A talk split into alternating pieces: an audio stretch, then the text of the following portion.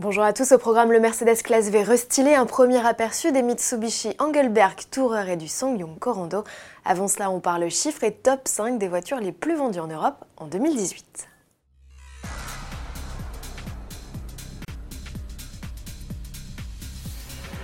Coup d'œil dans le rétro pour commencer donc avec le bilan européen des ventes de voitures. En 2018, il s'est écoulé 15,6 millions de véhicules sur le vieux continent.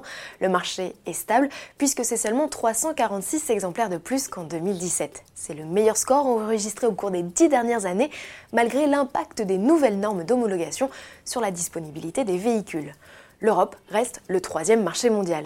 Le désamour pour les diesels se confirme, les ventes sont en recul de 18%, les mazoutes affichent leur plus faible part de marché depuis 2001 avec seulement un tiers des ventes. Ce sont les essences qui en tirent le plus profit, ainsi que les motorisations alternatives. Ces dernières frôlent le million d'unités vendues en 2018, un record avec un fort attrait pour les modèles 100% électriques. La cote de popularité des SUV, elle, n'en finit pas de grimper avec une demande en hausse de 19%. Plus de 5 millions d'unités ont été écoulées en 2018 et près de la moitié sont des modèles compacts type Qashqai, numéro 1 des SUV en Europe, Tiguan ou 3008. SUV français qui cartonne et passe de la 24e à la 14e place au classement général. Malgré cela, la voiture la plus populaire reste la Volkswagen Golf, devant la Renault Clio, la Polo et la Ford Fiesta, classement qui évolue peu comparé à 2017. Soulignons toutefois l'arrivée de la Toyota Yaris qui passe de la 15e à la 9e position. Quant à la Dacia Sandero, elle rate son entrée dans le top 10 pour 730 immatriculations seulement. Tous les chiffres sont à retrouver sur www.toplus.fr. En bref, puisque les SUV séduisent beaucoup la clientèle européenne, Mitsubishi travaille activement sur le sujet. Le constructeur présentera au Salon de Genève le concept Engelbert Tourer. Il doit inaugurer plusieurs nouveautés en matière de style, de fonctionnalité et de technologie. Pour l'heure, on se contente d'une unique image.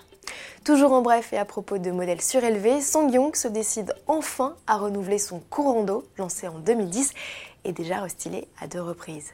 Le SUV compact dont on découvre un premier aperçu s'inspirera très largement de son petit frère le Tivoli. Dans l'habitacle, la révolution s'amorce avec une planche de bord au design épuré et moderne, ainsi que l'arrivée d'équipements high-tech tels que le système d'infodivertissement tactile et même des compteurs numériques. Sous le capot, le Corando pourrait notamment profiter d'une déclinaison 100% électrique, comme le laissait entendre le concept précurseur iSIV présenté en mars 2017. Du nouveau, pour le classe V, l'utilitaire familial de Mercedes lancé en 2014 profite de son premier restylage. Les évolutions sont douces avec une prise d'air au dessin simplifié dans le bas du bouclier ou encore une calandre plus épurée avec un nouveau logo. À bord, les aérateurs prennent la forme de turbine et le freinage automatique d'urgence est greffé de série. Le catalogue des options s'enrichit lui de feux de route intelligents ou encore de sièges plus confortable avec fonction massage et ventilation. La transmission intégrale est toujours proposée. C'est finalement sous le capot que les changements sont les plus flagrants avec l'arrivée d'un nouveau 4 cylindres diesel nettement plus efficient. Décliné en version 163, 190 et 239 chevaux.